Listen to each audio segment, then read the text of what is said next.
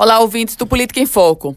Nesse sábado, o vice-governador Fábio Dantas assina a ficha de filiação do PSB, Partido Socialista Brasileiro. Mais do que ser um novo filiado do PSB, Fábio Dantas terá, nesse evento do sábado, um grande momento porque vai selar o projeto político não só dele, mas do próprio PSB. O projeto político de disputar o governo do Estado. Sim, o vice-governador Fábio Dantas tem pretensões e tem, está com foco agora em disputar o executivo estadual. Depois de ter sido deputado estadual, vice-governador, agora Fábio Dantas traz como estratégia, primeiro, o rompimento com o governador Robson Faria.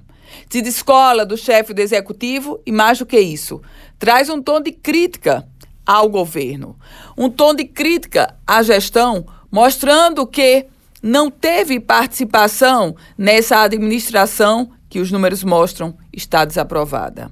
E se coloca como pré-candidato ao governo, pré-candidato de oposição.